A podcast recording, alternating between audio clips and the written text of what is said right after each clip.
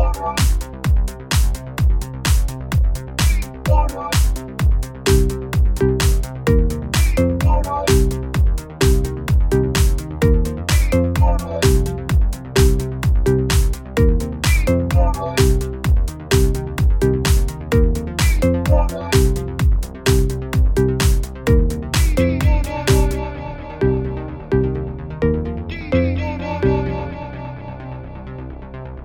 Herzlich willkommen zu Antenne Baldrian mit Dominik. Und dem Claudio. Und wir unterhalten uns heute wieder mal über ein aktuelles Thema. Und zwar, wenn wir uns ein bisschen mit Deutschland beschäftigen und dem ganzen Thema Migration. Ähm, in Deutschland ist es in den letzten Wochen hoch zu und her gegangen. Der Grund war, dass äh, der CSU-Innenminister Seehofer wollte, ähm, Zurückweisungen einführen an der deutsch-österreichischen Grenze und Frau Merkel das nicht hätte wollen. Zwischendrin hat es da einen komischen EU-Gipfel gegeben und jetzt ist wieder alles in Ordnung.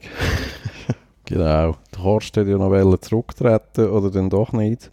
Mhm. Ich habe das ehrlich gesagt nicht so wirklich mitbekommen, oder er muss nicht äh, in dieser Pace mitbekommen, wie du das auch mitbekommen hast. Ja, da also... sind ja auch da die Redaktionen heiß gelaufen, oder? Ja, also das war am letzten Sonntagabend, gewesen, wo, der, äh, wo die CSU äh, eine Sitzung hat in München. Und da ist dann dort irgendwie durchgestochen worden, dass der Horst äh, seinen Rücktritt äh, angeboten hat oder angekündigt hat. Das war dann nicht so ganz klar. Gewesen. Ähm, wo ich die Nachrichten gesehen habe, ich bin daheim, gewesen, ich bin nicht am Arbeiten und äh, habe ich dann irgendwie mal den Fernseher angelassen, Phoenix. Weil Phoenix ist immer dabei, oder? Immer live. Wenn etwas passiert, irgendein Journalist vor irgendeiner Parteizentrale oder so. Und äh, habe ich ein bisschen gewartet, aber ich habe irgendwie vier Stunden gewartet und dachte, lecker, am Arsch, gehe schlafen. äh, bin geschlafen und am nächsten Tag war der immer noch in Zurückklettern. Der Journalist immer noch vor der Tür. ja, wahrscheinlich. Ja. Verhungert. Ja, das Lustige war, dass äh, die ARD hat, äh, schon kommentiert am Sonntagabend. Das ist ziemlich... Äh, ein Reinfall gewesen. Die haben so quasi, äh, es war an der Zeit gewesen, als der Horst zurücktritt und so, haben sie kommentiert. Also das Rücktrittsgerücht äh, oder was auch immer das dann war, also das ist dann eben aufgrund von, dass eigentlich seine, äh, seine Forderungen nicht durchgekommen sind, oder?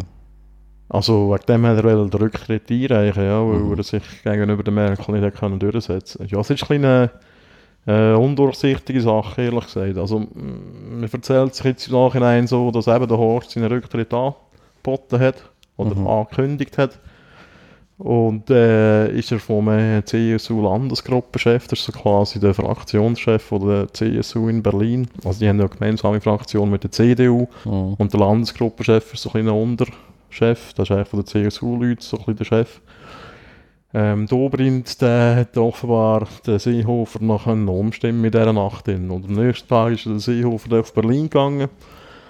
Und dann hat es zuerst ein Gespräch gegeben mit ähm, ihm und der Merkel und dem Bundestagspräsident Schäuble, der Ex-Finanzminister. Und dann hat es dann noch eine, so eine CDU-CSU-Sitzung ähm, am Abend, wo sie sich dann geeinigt haben auf das Superpapier wo äh, ja, äh, im Seehofer, wie er noch der es genannt hat, ermöglicht doch äh, weiter Innenminister zu bleiben. Also es gibt ja, es gibt ja verschiedene Dimensionen von dieser Geschichte. Das eine ist so ein bisschen die machtpolitisch, wer setzt sich irgendwie durch gegen wer und so, und das andere ist halt die, die sachpolitisch, was ändert sich jetzt überhaupt. Mhm. Ähm, auf der machtpolitischen Ebene muss man schon sagen, also als der, der Seehofer immer noch Innenminister ist, das ist ein ziemlich saures Kunststück.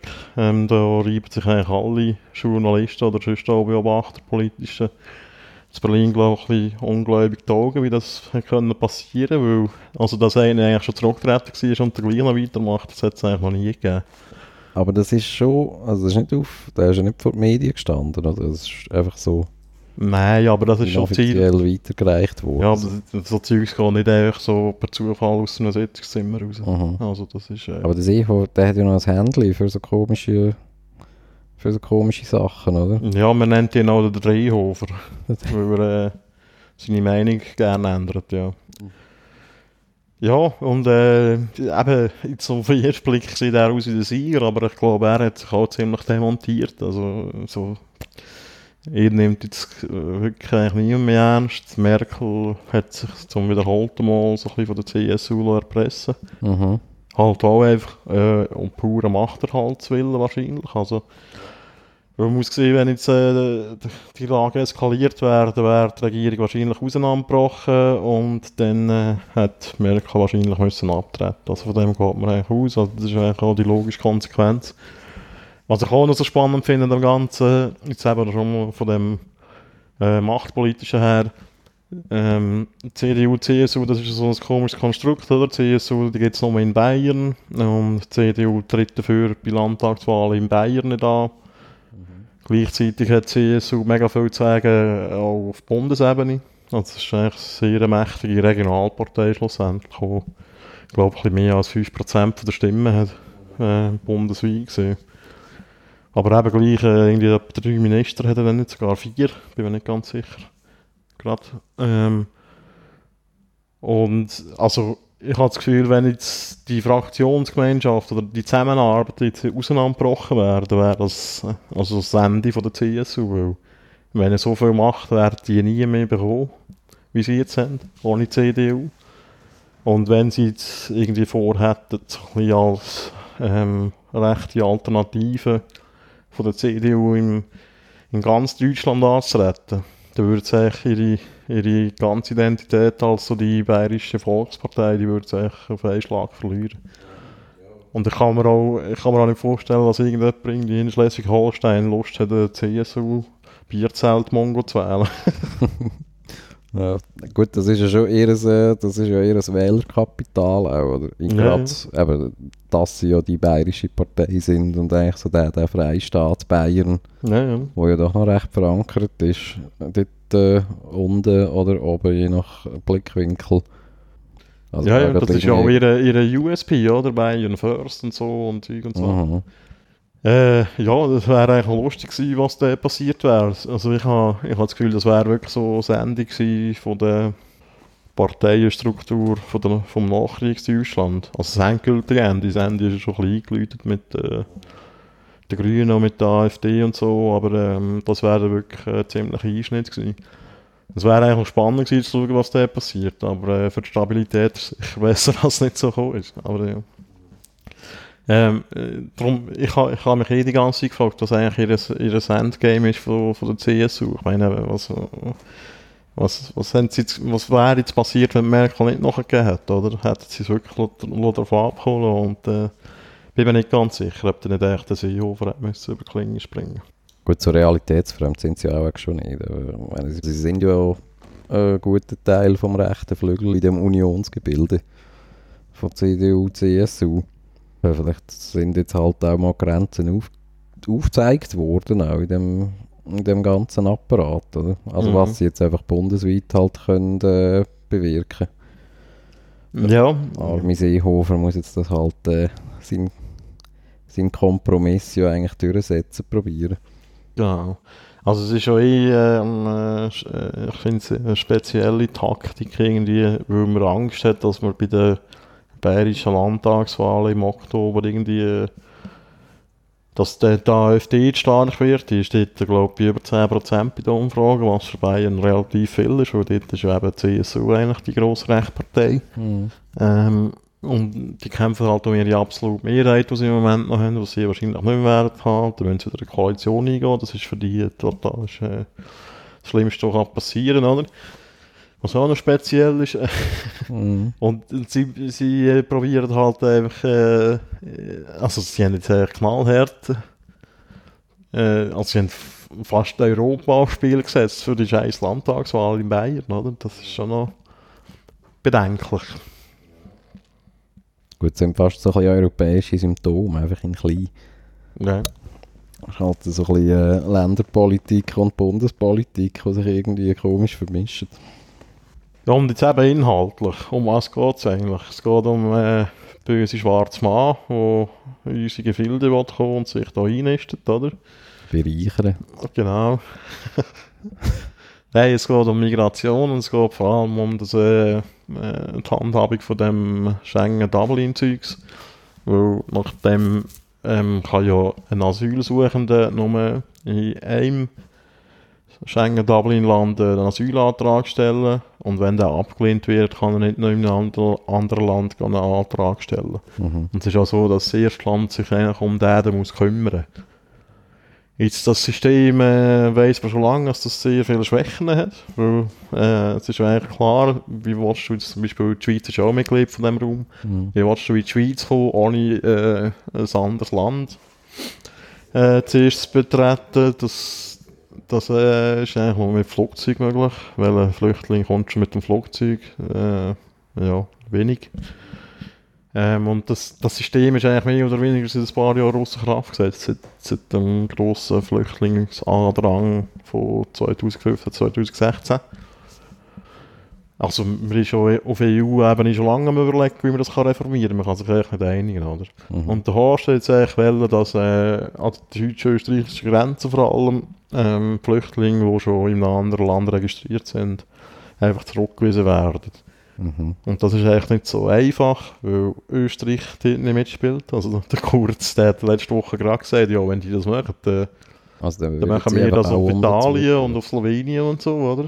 Mhm. Also das ist auch nicht, das ist ja auch nicht Usus, oder? Jetzt in der in dem Schengen-Dublin-System. Also du nimmst ja die dann gleich mal auf und klärst sie ab. Ja, das, das musst du, glaube ich, Also sowieso Die machen. Rückführung, die Rückführung ins Erstland kann ja dann schon stattfinden, Mhm. oder? Aber nicht, eben nicht die, äh, ähm, die primäre, also sozusagen wie Rückführung oder die Grenzkontrolle oder Grenz, Mhm. wie sagt man denn? Ja, ist eine Grenzschliessung eigentlich. Ja.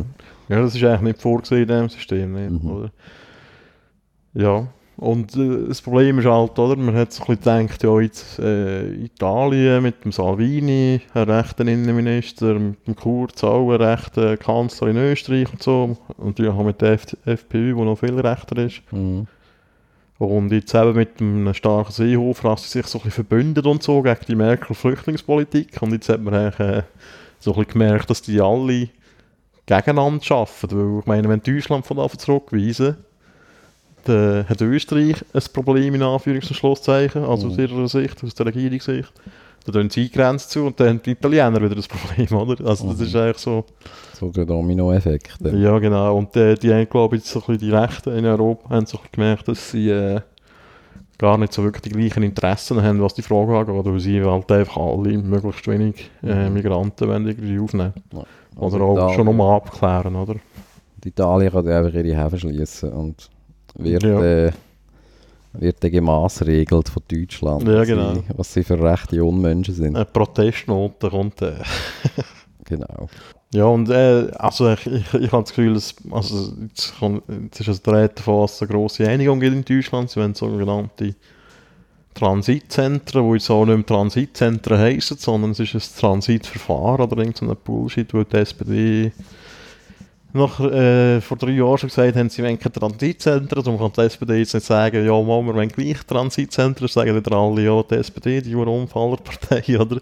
Mhm. Äh, und jetzt gibt es offenbar irgendwie, ich glaube, am Flughafen zu München und sonst noch jemand gibt es jetzt irgendwie so Orte, wo man so das Verfahren durchführt. Mhm. Also man tut sie immer noch zuerst, zuerst überprüfen und so. Also die, Mhm. die Rückweisung oder eigentlich Welle, die, die, das geht glaube ich gar nicht. Ja. Und die existieren, oder die werden jetzt auch nur an den deutsch-österreichischen Grenzen aufgebaut, oder? Soweit ich weiss. Ja. Ja. Ja, es ist eigentlich noch spannend, weil aus der Schweiz gehen auch relativ viele äh, Migranten auf Deutschland. Das ist ja so ein bisschen, wir sind ja auch so ein, ein Transitland geworden. Ich bedauere es eigentlich immer noch, dass es äh, keine wirklich europäische Lösung gibt, die halt wirklich irgendwie ein greift.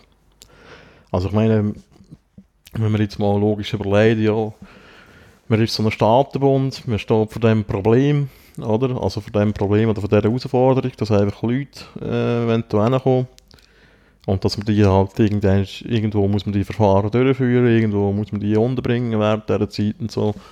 Und da gibt es halt auch äh, Sachzwänge, du kannst nicht einfach sagen, ähm, ich lasse niemand rein, weil es gibt irgendwelche äh, Flüchtlingskonvention, die man eigentlich noch ein bisschen einhalten und so, dass man das wenigstens überprüft. Da gibt es ja immer noch den Rechtsweg mit Berufung und so, also so sprich, das Verfahren, das nimmt ein bisschen Zeit in Anspruch, oder? Mhm. Und so der Königsweg, was so die Schweiz eben probiert, ist so ein bisschen die Verfahren mal zu beschleunigen, weil die sind früher teilweise mehrere Jahre gegangen und dort nach drei Jahren irgendwie zurückzuschaffen, das ist sowieso schwierig. Es ist generell schwierig, Leute zurückzuschaffen, weil viele Herkunftsstaaten die gar nicht mehr zurücknehmen, oder? Also das sind so verschiedene Herausforderungen, wo man echt nicht drum herumkommt, sich irgendwie um die Menschen mal irgendwie zu kümmern, wenn die ankommen. Und jetzt, das Logische wäre ja, dass man würde so äh, irgendeinen Verteilmechanismus einführen, dass irgendwie ja, nach Bevölkerungsquoten, man kann ja auch noch so ein bisschen wirtschaftliche Potenzen reinnehmen, dass es irgendwie so einen Verteilschlüssel gibt und dann werden die einfach irgendwo durch verteilt und dann wird sich dort äh, denen angenommen und das Verfahren durchgeführt. Und das scheitert ja halt, weil äh, daran, dass halt viele Länder sich dem verweigern. Die pochen echt drauf auf das Schengen-Dublin-System. Dass eben sie, sie nichts mit dem zu tun haben, namentlich gerade so die osteuropäischen Staaten. Aber auch zum Beispiel Frankreich hat da überhaupt kein Interesse daran. Der Super-Europäer Macron tut sich da nicht so als äh, guter Europäer hervor, habe ich das Gefühl. Und das führt halt dazu, dass da halt gleich wieder irgendwie die Italiener, Griechen und jetzt auch immer mehr die Spanier ähm, halt die Leidtragenden sind, ja, Anführungs- und Schlusszeichen. Also die, die sind da halt die, die, halt auf diesen Leuten hocken bleiben. Und wenn jetzt irgendwie die Grenze zugetan werden, auf der ganzen Route Richtung Deutschland, wo ja wirklich die meisten wollen, umso mehr werden sie auf diesen hocken bleiben, oder? Aber man muss ja sagen, eben, dass das Ganze, also in, dem, in der Asylfrage ist auch das Schengen-Dublin-System halt wirklich eine riesige Verarschung auch für die also südlichen europäischen Nee. Staaten. Und ich weiß wirklich nicht genau, wie man eigentlich dazu gekommen ist, das denen zu verkaufen. Also ich kann mir das nur so Viel erklären. Geld oder ich weiß auch nicht. Ja. Also sicher viel Geld und äh, was sicher auch ein Aspekt ist, ist äh, der ganz, also die ganzen Verwerfungen so im, ähm, im Nachgang vom arabischen Frühling, wo dann halt eigentlich wie die ganzen Strukturen oder die, wie so ein bisschen die Europa-externen Strukturen natürlich auch zusammengehängt sind. Oder? Dort hat man ja schon auch viel von diesen Problemen äh, externalisiert dass man halt eben Länder, äh, mit Ländern zusammengearbeitet hat, wie Libyen oder auch äh, äh, Ägypten zu einem Teil. Türkei ist äh, auch so ein Staat, wo ähm, ja, ein guter Puffer war, so gegen das ganze ähm, mit, äh, wie sagt man, also vom Gebiet vom Mittleren Osten. Also der, klar, der Syrien-Konflikt an und für sich natürlich, das ja sowieso angeheizt hat. Mhm. Aber äh, ich meine, das ist sicher auch weggefallen, oder? Die, die Barriere vor, der, Mhm. vor dem Mittelmeer sozusagen. Ja, Das- also man muss ja Das hast jetzt halt einfach nicht mehr. Eben, all die Diktaturen dort äh, am Mittelmeer, die sind in dieser Form nicht mehr rum. Also sie sind in anderer Form wieder zurückgekommen und so, aber Mhm. äh, das sind ja früher so ein bisschen, bös gesagt, äh, Stabilitätsgaranten gewesen, oder Gaddafi, oder? Aber Mhm. der Mubarak, Ben Ali und so, Mhm. und die sind halt weggefegt worden. Obwohl natürlich die ganze Problematik ja auch schon zu dieser Zeit schon gehabt. Also das ist ja nicht, eigentlich ist das nichts Neues mit, also die ganze Erstländer-Problematik, das ist ja, Ja, ja. Dass jetzt also äh, die südlichen europäischen Staaten erst, eben seit, wie viel, erst seit etwa drei, vier Jahren irgendwie unter dem würden leiden. Das, Mhm. ist, das geht ja ein bisschen länger zurück. Ja, aber ich, frage mich auch, äh, in welchem Zustand von geistiger Umnachtung die sind, dass die dem zugestimmt haben. Ja. Mhm. Ähm, also ich kann mir das wirklich noch mal erklären mit sehr viel Geld und sehr viel Versprechen. Oder man sagt auch immer, ja, jetzt schickt man irgendwie Frontex-Leute ab und so und dann Mhm. baut man irgendwelche Zentren. Das hat man ja gemacht auf der griechischen Insel und das sind ja, wir haben ja letztens den Herrn Nowak da gehabt, der auch über das geredet hat, also die Zustände dort, das ist also muss ganz fürchterlich sein auf, auf Lesbos und Zeug und Sachen. Ja. Ja, ähm, jetzt der Plan von der EU ist, eben, es hat ja noch den Gipfel gegeben, glaube vor zwei Wochen, wenn es mir recht ist, ähm, in Europa. Wo alle als Sieger heimgegangen sind. Ja, wo sich alle geeinigt haben und so. Ihr Plan ist halt einfach, also das finde ich auch so lustig, ich meine, wie kann man das als Einigung verkaufen? Man, man sagt einfach, ja, man will die Aussengrenzen besser schützen und man will äh, das Ganze schauen, als man das schon außerhalb von Europa kann abwickeln kann. Also sprich in Nordafrika, oder? Mhm. Äh, Tag später haben schon alle nordafrikanischen Länder gesagt, nein, sicher nicht. Mhm. Also, äh, der Plan geht irgendwie nicht so auf. Ah, jetzt sind wir ja schon so weit, eben, dass der Salvini, also der Innenminister von Italien, äh, schon irgendwie aufs Parkett gebracht hat, dass man, äh, dass man doch äh, die Waffenexportverbot wieder soll lockern für Libyen. Dass man dort dann auch wieder irgendwie rechte Strukturen können aufbauen können, um irgendwie die Leute abhalten.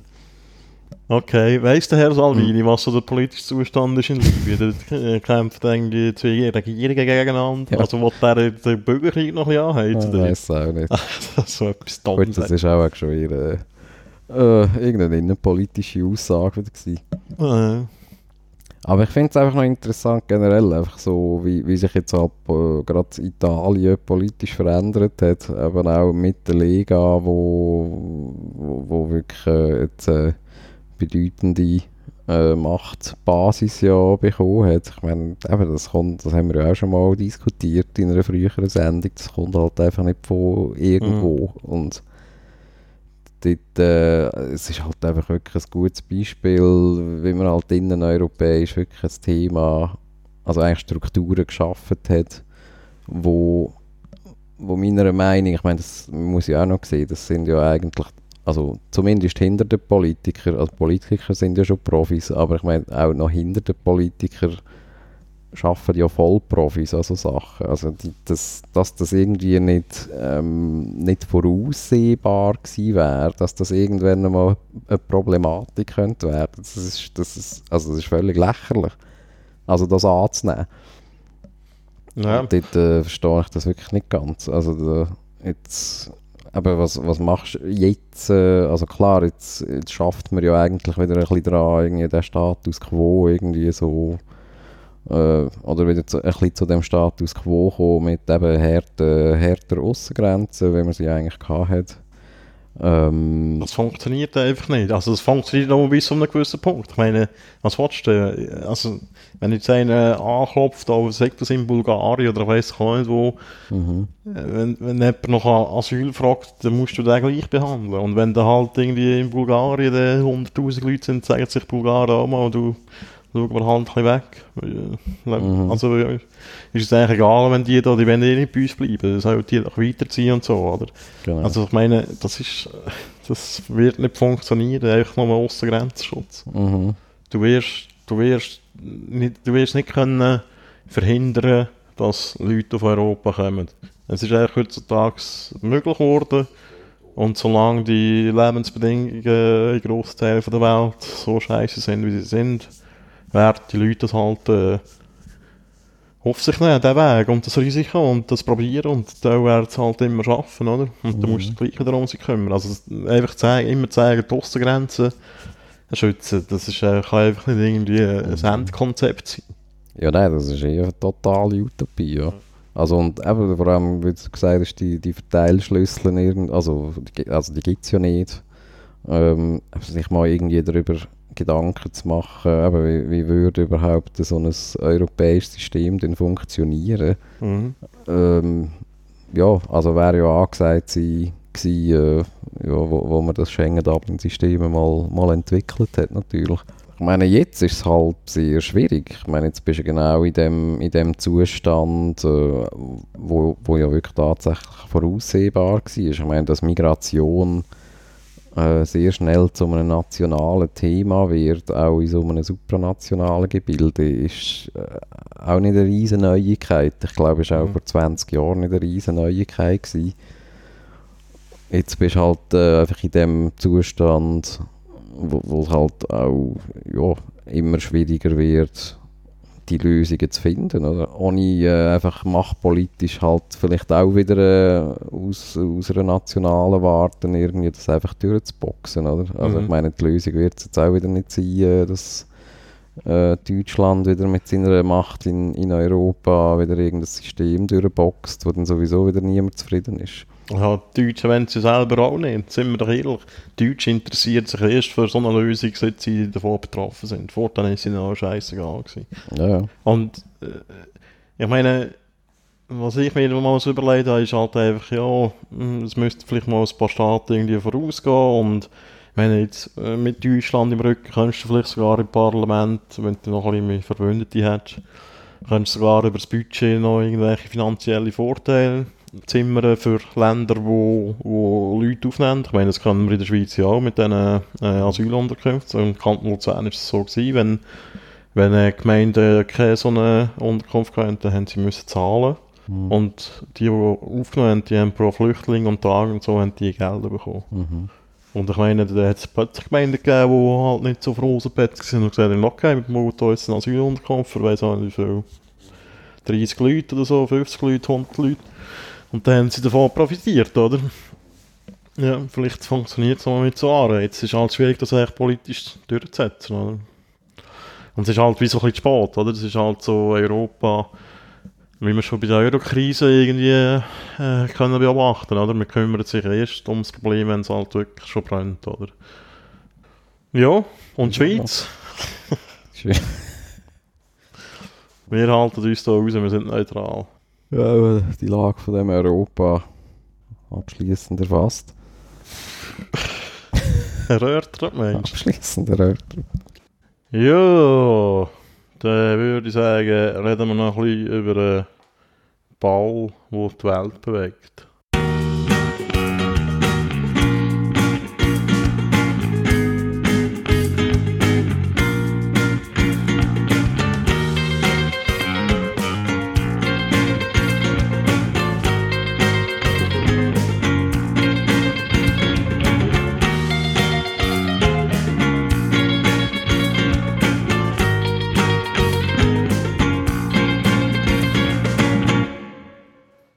Wenn wir gerade bei Deutschland sind, dann können wir ja noch über die zweite grosse Krise reden in unserem nördlichen Nachbarland. Und zwar die grosse Fußballkrise. Ähm, Claudio, was sagst du zum Ausscheiden von den Deutschen? Wer ist schuld? Ja, der Türk. Nur einer. Äh, Ja, ich habe das Gefühl, dass eigentlich die ganze hure Horst-Episode, die, die hat ja erst Platz bekommen durch äh, das Ausscheiden von Deutschland. Sonst wäre das auch alles äh, irgendwo so unter ferner Liefen irgendwie gelaufen. ja, das kann man jetzt natürlich im Nachhinein nicht sagen, aber ja, du hast recht. Äh. Hast du das Gefühl, nebst der WM-Euphorie hat, äh, hat so ein Thema wie Asylproblematik europaweit äh, Platz? Ja, das Thema war nicht so groß wegen der Asylproblematik, sondern weil die Regierung auf dem Spiel gestanden ist. Aber ja, du hast recht, es ist ja schon in der Vergangenheit passiert, dass äh, die WM dazu genutzt ist, um äh, unbequeme politische Entscheidungen voranzutreiben.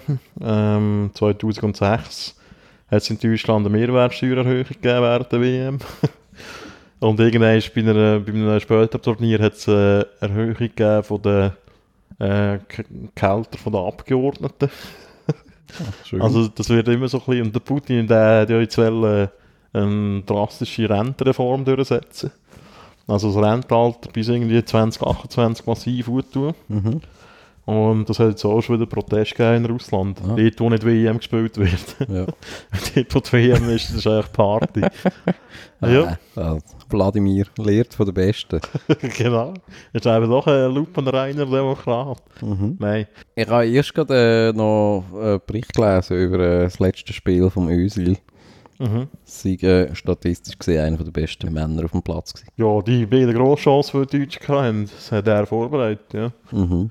Ja, das ist so ein eine Mhm. Gaga-Diskussion, die die dort führen, ehrlich gesagt. Und ich finde sie auch Gaga, weil äh, wir haben ja auch so eine ähnliche Diskussion gehabt über so Identität und äh, Doppelbürger, wo gehören die zusammen, bla bla bla. Fühlen sie sich als Deutsche oder als Schweizer oder als Türke oder als Albaner?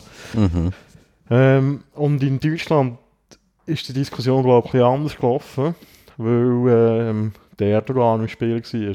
Und äh, wenn sich äh, die deutsche Politik oder äh, die deutsche Öffentlichkeit noch auf etwas einigen dann, dass der Erdogan ein Sauhund ist. Und das ist, glaube ich, das Problem gewesen. Weil es halt mit dieser Person verknüpft war. Darum ist das halt von lin äh, linker Seite kritisiert worden. Kann man sicher auch unter äh, nicht ganz intelligenter äh, PR-Aktion abbuchen. Ja, ja. Irgend so einen Trikottausch mit dem Erdogan. Ja. ja, ich muss ehrlich gesagt Aber sagen, ja, nicht- da haben wir die Aufregung ehrlich gesagt nicht so ganz. Ich meine, nachher sieht man den, äh, den Lothar Matthäus mit dem Putin am Käfel oder weiss ich auch nicht was. Ja, und all nein, die, hey, die, die äh, Fußballbosse, die sich da mit grusigen Huren Diktatoren treffen und so. Ich meine, Mhm. eben, Eröffnungsspiel. Der Infantino, unser Walliser, oder? FIFA-Präsident, neben Putin und neben äh, Saudis Prinz. Mhm. Also, äh, ist das jetzt besser als neben Erdogan? Ich Ja, nein, ich finde schon man sollte das nicht äh, allzu überbewerten. Es geht ja wieder in die gleiche Diskussion, ähm, ob man jetzt den Erdogan einen tollen Typ findet oder nicht, oder ob, ob man den halt irgendwie halt einfach als ja, Regierungschef äh, respektive Präsident äh, von seinem ähm, wie sagt man, also vom Heimatland von der Familie Mhm. ja, irgendwie akzeptiert und halt auch mal ja, irgendein Treffen, also das Treffen, es ist ja nicht irgendwie, es ist ja irgendwie am Rand von irgendwas Ja. gewesen. Hat da irgendjemand noch halt äh, irgend so ein Trikot-Ding irgendwie geknipst. Also ja, wirklich, who cares? Und das geht ja auch in die Diskussion rein, eben irgendwie, eben wie bei uns, bei den Schweizer und Doppeladler, ja oder nicht. Und äh, eben ist man da irgendwie ein richtiger Schweizer. Ich finde, das soll ja auch Platz haben. Ich meine, gerade bei, bei so Secondos, ähm, respektive, ähm, gut, jetzt gerade im, im Fall von Shakiri kann man eigentlich gar nicht vom Secondo reden, der ist eigentlich ja selber auch noch eingereist. Ähm, ja, es sollten doch auch irgendwie zwei, zwei daheim Platz haben. Also finde ich absolut. Mhm. Es sollten auch zwei Pässe Platz haben, was auch immer. Und dort finde ich auch, dort, ja, kommt ja auch, ja, bei uns kommt ja manchmal noch die Diskussion auf, äh, ja, wo, wo spielen denn die Leute für welche Nazi und bla bla bla. Mhm. Wo ich auch wieder sa muss sagen, hey, das ist einfach so eine, das ist ein Karrierenentscheid. Ja, ich, du siehst ja auch, wer, eben, jetzt, äh, wer, wer hat sich dagegen entschieden, für die Schweiz zu spielen und für ein anderes Land. Also in meiner Erinnerung, also von den guten Spielern sind das der Rakitic und der Petric, die Ja. es für Kroatien gemacht haben. Genau. Und ich meine, das ist eigentlich... Äh, Wo jetzt gerade für das Halbfinale Eben, ja. Spielen. Eben, das ist, äh, das ist ja einfach ein Karriereentscheid, oder? Logisch. Jetzt, äh, ein Akanji, der noch für Nigeria spielen könnte, ja, der hat halt vielleicht nicht so das Interesse, für Nigeria zu spielen. Jetzt Mhm. es mühsam, immer auf Afrika zu gehen für irgendwelche Gruppenspiele oder Also- äh, Qualifikationsspiele und zweitens mal hast du mit der Schweiz Mhm. doch noch ein bisschen die besseren Aussichten vielleicht. Ja. Das Problem hat Deutschland natürlich nicht. Also dort interessiert es ja auch herzlich wenige, dass jetzt irgendwie Kevin Prince Boateng für Ghana spielt. Es hat schon Beispiele gegeben, der Nuri Shahin, der ist, hat sich für die Türkei entschieden. Und das war schon auch ein ein Thema gewesen dort. Natürlich eine riesige Konkurrenz zu der Ja, der ist deutschen Nationalmannschaft. Ja, mal, dort ist das Zeit, gewesen, wo der gut war, wo der zu Real Madrid gewechselt ist. Und so. Mhm. Mhm. Aber ja, im Nachhinein muss man sagen, Ja. ja, es ist nicht so ein grosser Verlust. Mhm. Ja, und sonst, ich meine, das muss ja auch, also rein auch noch nebst dem Karriereentscheid, finde ich das ja auch wirklich eine legitime Ja, ja. äh, Sache, dass du vielleicht auch sagst, ich meine, wir haben ja jetzt auch gewisse mit Albanien, also mit der albanischen Nationalmannschaft haben wir ja auch jetzt äh, eigentlich vielleicht so ein ähnliches, so eine ähnliche Situation, denen, wo es vielleicht für die Schweizer Nazi nicht lenkt, die äh, spielt dann halt für die albanische Nationalmannschaft. Also wie ein Taulan Chaka, Kuckeli, Kukeli oder äh, der Sadiku. Genau. Ja, und ich meine, da kann ja das wirklich auch eine Bereicherung sein, gerade für so Leute, wo, ja, ich finde, wenn man, äh, wenn man sich ein bisschen beschäftigt mit Lebensgeschichten von so Leuten und manchmal auch mit so ein bisschen äh, also wenn sich die öffnet, wenn man irgendwie mal ein bisschen kann teilhaben von der, ja, inneren Fassung oder irgendwie so ein Gefühlslage, wo man dann vielleicht auch irgendwie drinnen ist. Irgendwie so, manchmal auch das Gefühl, vielleicht irgendwie gar nie zu hören oder irgendwie so eben, vielleicht nicht, nicht eben ähm, den Bonus hat, an zwei Orten zu hören, sondern vielleicht eher den Malus eben irgendwie an beiden Orten nicht ganz daheim zu sein. Ja, kann ja das wirklich eine tolle Bereicherung sein, auch äh, auf, in dem, auf dem Weg irgendwie auch dein, äh, das Heimatland von deinen Eltern auch irgendwie kennenzulernen und also auf eine andere Art vielleicht auch kennenzulernen oder auf eine, ja, mhm. dir das irgendwie so näher zu bringen, da halt der Lebensmittelpunkt ja, da in der Schweiz ist, oder? Jetzt, äh, in der Schweiz Diskussion ist, ist, ist, ja immer so ein bisschen der Punkt, oder der, dort, wo sich so ein bisschen Diskussion entzündet, ist ja der hohe Anteil von ähm, hm. Migranten gegenüber, ähm, oh shit, Russland hat es noch geschossen, was für ein Wahnsinn. Mhm. Ähm, eben, in der Schweiz äh, entzündet sich die Diskussion meistens darum, dass eben viele Spieler gibt, die halt einen Migrationshintergrund haben und wenige, die ja, kennen haben oder äh, keinen offensichtlichen. Mhm. Ähm, dort äh, finde ich die Frage noch interessant. Äh, so eine WM oder generell so Länderwettkämpfe. Das ist ja eigentlich etwas Nationalistisches. Also es gibt ja auch Kritik, dass, dass das den, den Nationalismus befördern. Mhm. Ähm, äh, wow, was für ein Go. äh, was was haltest du von dieser Diskussion? Würdest du das unterschreiben? Also ich würde definitiv unterschreiben, dass das einfach eine nationalistische Veranstaltung ist. Ja, das ist wirklich ein schönes Goal.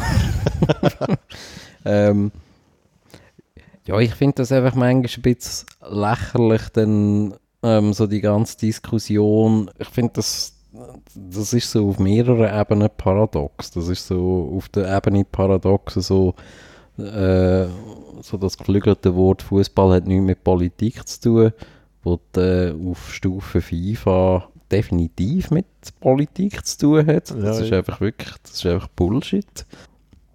Und dann zweitens auch so auf Stufe Spieler. Ich finde das einfach irgendwo durch falsch, was für Erwartungen an die ähm, meistens ja sehr jungen Spieler angebracht werden wo glaube wirklich die Erwartungen erst also nicht können erfüllen. Ich meine, von denen wird wirklich erwartet, eben erstens so, du tust dich irgendwie 100% nur mit unserem Land identifizieren. Mhm. Darum musst du auch die Hymne singen mit Mexikanern. Genau, du musst die unbedingt die Hymne singen. Und zwar mit der Inbrunst. Nicht einfach nur die Lippen. genau. Eigentlich einfach so, Gigi Buffon ist irgendwie so der, der Maßstab. Der, der mit der Nummer 88 aufgelaufen ist vor ein paar Jahrzehnten. einfach der, der, un, der unterste Kann man sich eine Frage stellen, ob das der richtige Maßstab ist.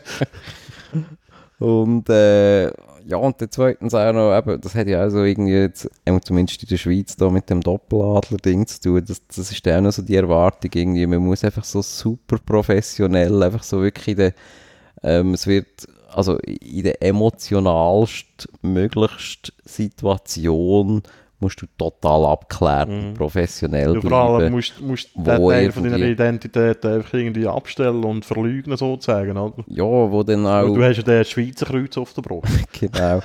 Ja, und ich meine, Fußball wird permanent nur mit Emotionen verkauft. Per ja. Also, ich meine, Fußball ist pure Emotion. Das hat irgendwie mit rationalem Denken oder irgendwas wirklich nichts zu tun. Das ist pure Emotion es wird, es wird ja wirklich nur Emotion verkauft. Ja, ja. Es wird irgendwie ein Massenphänomen verkauft, Leute Public Viewing, bla bla bla. Und dass das dann gerade im Fußballer, wo ja dann auch die, dem, also weißt, es wird dann auf die einen Seite wird eigentlich äh, erwartet, dass ja der die Emotion portiert. Ich meine, weißt, man will ja nicht wenn du irgendwie so Jubelszenen aus den 70er Jahren anschaust, ich meine, das ist nicht zu verkaufen. Also, ich meine, die Gumpen irgendwie eine Die haben auch die Hymnen nicht gesungen. Übrigens. Schon? Nein, wirklich nicht. Das ist ein neues. Also, das hat es okay. früher nicht gegeben. Ja, ich meine wirklich so, eben, jeder, jeder Spieler braucht irgendwie so seinen Signature-Move und jeder muss irgendwie so super emotional sein. Und ich auch nicht was, im besten Fall brüllt er noch irgendwie beim Exklusivinterview nach dem Match. Aber irgendwie so im Moment, wo du irgendwie so das entscheidende Goal machst, dann, eben, dann musst du irgendwie politisch korrekt und professionell abklärt und weiss ja. nicht was alles äh, äh, ja, möglichst einfach so PR-konform jubeln. Ja. Und das denkst du, hey, also das, das geht für mich einfach nicht auf. Ja, das geht nicht auf. Und ich meine, das sind 20-jährige Leute. Ich meine, weißt du, das sind ja, also das ist so, äh, die sind so, ich weiß auch nicht, noch so sportpubertierend. Mhm. Zum Ja. Teil. Schau mal du, Instagram-Fotos ja, an, ja. Da denke ich manchmal, ey, lasst doch die Buben einfach in Ruhe. Lasst doch die einfach irgendwie shooten. Ja, ja. äh, ich habe mir eben, ein Kollege von uns hat, hat äh, dem habe ich letztes Mal über das geredet, eben so eine WM mal so nationalistische Veranstaltungen und so, dass das eigentlich scheiße ist und so, und das fördert Nationalismus und so. Ähm, äh, bis zu einem gewissen Punkt muss ich ihm da sogar recht geben. Also es tut halt schon so, so äh, politische Rivalitäten oder irgendwie, tut es irgendwie auf, auf das Fußballspiel beziehen und so. Kann man sich schon fragen, ob das nötig ist. Auf der anderen Seite finde ich, hat so etwas mega Reizvolles, weil, weil du halt äh, als Nation oder als Nationalmannschaft, als Fußballverband hast du nicht die Möglichkeit, irgendwie einen Cristiano Ronaldo einzukaufen für eine halbe Milliarde oder so. Sondern du hast halt irgendwie so einen gewissen Pool an Spielern und musst mit dem irgendwie das Beste ausholen. Darum interessiert mich das ehrlich gesagt auch viel mehr als irgendeine Champions League, wo du halt äh, immer so ein bisschen die gleichen Teams hast und äh, eben, da kommt Real Madrid mit irgendeiner fucking hohen Weltauswahl daher, oder? Das ist einfach irgendwie nicht mehr so lustig, also ja, Ja. von dem her sportlich finde ich äh, das Prinzip von Nationalmannschaft eigentlich sehr reizvoll. Der Event an und für sich, das kann schon sein, dass das Länder verbindend sein, also ist. Ah, das Also also, weißt- nicht behauptet. Dass das ja, weißt du, so auf, auf einer persönlichen Ebene, ich meine jetzt gerade all die Fans, die jetzt zum Beispiel irgendwie da irgendwo in Russland so einen Match gehen schauen, oder Ja, mehrere Matches. Ladisch-T-Shirt, meinst du? Ja, die nehmen wir jetzt mal raus. Aber äh, einfach rein so, vielleicht das Erlebnis, dass irgendein Brasilianer oder äh, guter Amerikaner haben wir jetzt da gerade bei dem Beispiel oder bei dieser WM nicht dabei. Äh, aber gerade jetzt zum Beispiel, wenn sich zum Beispiel das amerikanische äh, Fußballteam da ähm, qualifiziert hat und irgendwie da ich weiß auch nicht, wie viele tausend Fans mal irgendwie auf das Russland wären, wo vielleicht ja sonst nicht dort wären und irgendwo mal in dem Moskau sind und plötzlich merken so, hey, wie, äh, also die Russen, das sind ja irgendwie recht coole Dudes und äh, das sind ganz normale Menschen, das sind gar nicht alles so Nein, gefährliche rote Kommunisten, die uns irgendwie wollen zerstören wo uns äh, Novichok anrühren. Die Frage ist jetzt halt, was macht das aus? Oder ich meine, was sind die, ich weiß auch nicht, wie viele tausend Leute da jetzt auf das Russland Mhm. pilgern, oder, Ja, um das anzuschauen. Ich meine, das wird auch, das ist so wirklich, das ist auch so in unserer Zeit vernachlässigbar klein. Ja, ja das ist, also ich glaube auch nicht so an die Oder nachhaltige, völkerverbindende Effekte irgendwie. Also, ja, ja. also das ist auch so, wow, go! nice, nice, geil. Ähm, also, eben, dort, Der äh, äh, die Legende. Der war Goalie gewesen, 94. Also jetzt habe ich auch das Gefühl, wenn man dort äh, im Fußball irgendwie so eine friedensstiftende ähm, Funktion tut, äh, anerkennen, ich meine, dann müsstest du das auch in einem, weiß nicht was, in einem x-fachen im generellen Tourismus auch attestieren, weil das ist genau das, was es ja dann ist, eben auf dieser Mhm. persönlichen Ebene. Ich meine, es ist einfach Sporttourismus. Mhm.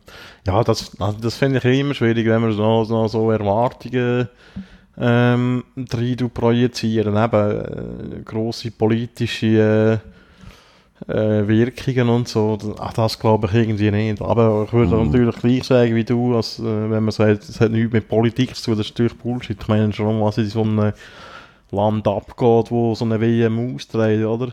Mhm. Ähm, ganze Stadionbaugeschichten und Zeug und Sachen und Korruptionssachen mit FIFA und so. Ich meine, das ist alles hochpolitisch. Mhm. Geht um extrem viel Geld. Ich meine, Ja, ja. auch ein volkswirtschaftlicher Effekt, das alles hat. Ja, das sicher. Ja. Aber ja, ich glaube jetzt, also so auf gesamtgesellschaftlicher Ebene habe ich das Gefühl, ist das ein, ein Effekt, der gleich null ist. Also wirklich, ja vor allem verpufft er einfach schnell, oder? ja, das sowieso. Aber ich, meine, ich finde so der einzige Effekt, was es hat, ist, äh, wenn man jetzt irgendwie auf die Schweiz zurückkommt, ist, dass man jetzt irgendwie gerade so eine Woche lang einfach die Schweden hasst. Und, Äh, äh, Isago gewartet auf Rotenburg. und mega Freude hat, sind dass sie endlich rausgefallen gegen England. Und eine Woche, nochmal eine Woche später interessiert es keine Sau, oder? Ja. Ja, ich weiß nicht, ich bin schon noch ein bisschen traumatisiert von dem Viertelfinale, muss ich wirklich, äh, Achtelfinale, muss ich sagen. Also Das ich, hat bin, mich bin nur als- in meinem Glauben an die Mannschaft erschüttert. ich bin nur als Konsument äh, traumatisiert. äh, nein, ich habe... Ich habe dort wirklich eine starke, äh, starke Konsumentensicht auf das Ganze. Das Einzige, was mich anschießt, ist einfach, dass ich 90 Minuten lang äh, so eine, so eine scheiß Dienstleistung in Anspruch haben müssen. nehmen. Ja, nein, ich bin schon enttäuscht. Äh, der Final wäre drin gewesen, wenn man jetzt hier den Match sieht, oder? Mhm. Muss man sagen, es sind Teams, wo man eigentlich sollte können schlagen. Aber ja, wenn du Schweden nicht schlägst, dann gehst du halt raus. Ja. Hey, ja. Es war wirklich ein Kackmatch. gewesen. Das muss auch noch gesagt sein. Mhm. Also das rumbauen und so, das ist einfach... Äh, wenn, du, wenn du musst gewinnen musst, kannst du nicht echt die ganze Zeit nochmal umbauen. Das ist nie schön. Ja, ja, jetzt sind Wir haben ja, weg wir haben ja Deutschland. Jetzt eigentlich mal bei Deutschland Ja. wollen Jetzt anfangen. wissen wir immer noch nicht, wieso die Deutschen rausgefallen sind. Ich weiß auch immer noch nicht. Eine Theorie ist ja anscheinend, äh, dass echt der Oliver Bierhoff geschuld ist. Wieso? Mit seinem Nominationshändchen, obwohl er ja da sicher nicht äh, allein geschuld wäre. Das ist ja im Trainer seine Sache. Ja, ist sicher ein Trainer seine Sache. Oliver Bierhoff hat dort natürlich sicher auch ein grosses Stück mitzureden. Ich glaube, ich Fall nicht. Der grosse Skandal ist ja schon vor der WM mit dem, äh, wie heisst der? Leroy Sané. Genau, der Leroy Sané. Ja. Ganz, England hat es nicht verstanden. ja, das kann ich nicht so gut. Ich verfolge die Euro Premier League nicht, aber, ja, Aber ja. offenbar hat er eine Bombensaison gespielt. Ja. Mhm. Aber ist, glaube ich, einfach so halt noch ein bisschen eben, jung und ein bisschen weich im Grind. ja, Aber eben eine Theorie sei anscheinend, äh, dass man eigentlich so ein bisschen diesen erfolgsgesättigten Weltmeister von vor vier Jahren äh, unbedingt äh, halt wieder äh, das Ticket geben für, für Russland. mhm. Lustigerweise wird jetzt plötzlich auch wieder äh, das Thema Manuel Neuer irgendwie nochmal thematisiert. Ach so. Hat zum Beispiel der Oliver Kahn hat das thematisiert Ah, sicher? im ZDF, ja, gestern. Ja, der ist sicher geschuld, ja. Der ist eh schon ganz schlecht hat gespielt. Nein, er hat schon gut gespielt. Aber nein, mehr, also nicht wegen seiner Leistung oder äh, wa- was, für wa, was er kann in dem Sinn. Aber das geht so ein bisschen eben in die Weltmeister-Thematik hin. Ja, Also so, der Oliver Kahn hat einfach hinterfragt, was denn tatsächlich äh, die Entscheidungskriterien sind für ein Aufgebot. Also aber- sind die rein sportlich gewesen, wo er sich dann einfach gefragt hat, ja gut, wenn einer irgendwie acht Monate ausfällt und ein paar Wochen trainiert, könnte es nicht wirklich sportlich gewesen sein. ja Manu Manu der Neuer, beste Goalie von der Welt, aber sonst ja. aber Manu Neuer ist vielleicht ein kleiner spezieller Ja. Ball. Und der war auch Captain gewesen, oder? Mm, ich glaube schon mal. Ja. Mal, glaube Und ja, vor vier Jahren, glaube ich, schon Captain. Nein, das war der Lahm noch. Gewesen. Ah, das ist der Lahm. Der ist noch ein Oder ist er der EM Captain? Wahrscheinlich in dem Fall, ja. Ja. Ja, no. Ja, ich finde, also weißt das ist so ein bisschen, finde ich, so ein bisschen äh, eine schwierige Diskussion, weil das hat man eigentlich im Löw immer mega gut gehalten, dass er eben auch loyal ist gegenüber von Spielern. Mhm. Er zum Beispiel den Podolski immer mitgenommen hat früher, obwohl der manchmal nicht gespielt hat oder irgendwie zweite Liga gespielt hat Mhm. oder irgendetwas. Und äh, halt wirklich so ein kleines Team rausgeformt hat, oder? Und jetzt ist das halt mal hinten rausgegangen, oder? Jetzt kann man natürlich im Nachhinein kann man gut sagen, äh, ja, hat schon Mhm. das Sani mitgenommen, der hat all die Südkoreaner stehen dort und Mhm. äh, sieben Goal gemacht. Das weisst halt auch nicht im Nachhinein. Ja, also Aber ich finde es halt gleich krass, dass er äh, sich kann halten und kann bleiben, weil ich meine, hey, fuck, Mhm. ey. Das erste Mal rausgehört in einer Vorrunde Deutschland an einer WM, all, äh, also, Also- das hat es noch nie gegeben. Und äh, Vor allem als Gruppenletzte. als Gruppenletzte, und vor allem in so einer Gruppe mit Schweden, Mexiko und Südkorea. Mhm. Und ich meine, der Typ ist jetzt mit der Kleinsmann-Zeit, jetzt seit 14 Jahren am Ruder. Mhm. Und irgendwann ist da halt auch mal Zeit für einen Wechsel. Ja. Also. Und äh, es gibt schon Stimmen, wo der Lothar Matthäus als Trainer fordert. Das wäre äh, aus äh, unterhaltungstechnischer Sicht wäre das extrem geil. Yogi Forever. Nein, das ist, äh, das ist wie mit der Merkel, das ist einfach... Äh, Stabilitätsdrogen. Ja, Stabilitätssehnsucht. Man, äh, man hat Angst vor Neuem. Ja, also ich, ich kann jetzt noch sagen, wieso ich glaube, dass Deutschland rausgefallen ist. Oh, Weil sie eigentlich scheiße gespielt haben. jetzt kommt die grosse Weine-Analyse. ja, das ist meine Analyse, die haben eigentlich scheiße gespielt. Also ich habe, ich habe eigentlich alle Matches mehr oder weniger gesehen und Mhm. ich habe keine gute, keine, keine gute Phase gesehen von denen eigentlich. Es war nur so verzweifeltes Anrennen gewesen, ohne irgendwelche Ergebnisse. Und ich meine, so, so, so Match gibt es. Haben wir ja auch gesehen, Schweiz gegen Schweden. wo wir auch verzweifelt angerannt sind, in Anführungs- und Schlusszeichen gerannt. Hm. Ähm, ja, Also ich habe wirklich noch, also auch nach dem Mexiko-Spiel, ich habe schwer damit gerechnet, dass die, also auch nach dem Schweden-Spiel, ja, das ist dass die jetzt einfach alles kaputt machen. Ja, aber das ist wahrscheinlich, haben sie das selber auch gedacht und das ist vielleicht auch ein Problem. Ja, das mag sein. Ja, Es hat ja bis jetzt noch immer funktioniert irgendwie und man ist ja Turniermannschaft und so. Weißt du, weißt, wenn man die ganze Zeit so Zeugs rauslässt, so die Spieler irgendwann glauben sie selber, dass es eigentlich irgendwie, Meinst es muss gehen. Und, äh, Meinst du, das kann auch so in dem positiven Vibe hinten rausgehen? ja. Eventuell, ja. ja, dann haben wir auch, äh, würde ich meinen, den Fußball abschließend erörtert. Ah ja, tatsächlich. Aber was hast du das Gefühl? Finde auch. Ja gut, Ich dann wollte jetzt da die zweite Halbzeit Ja. noch äh, ziehen wir uns da in die zweite Halbzeit hier Podcast los genießen. Ja. Ja, das heisst, wir hören uns nächste Woche wieder. ja. Bis dann, eine gute Zeit Ja, und tschüss zusammen. ciao, ciao.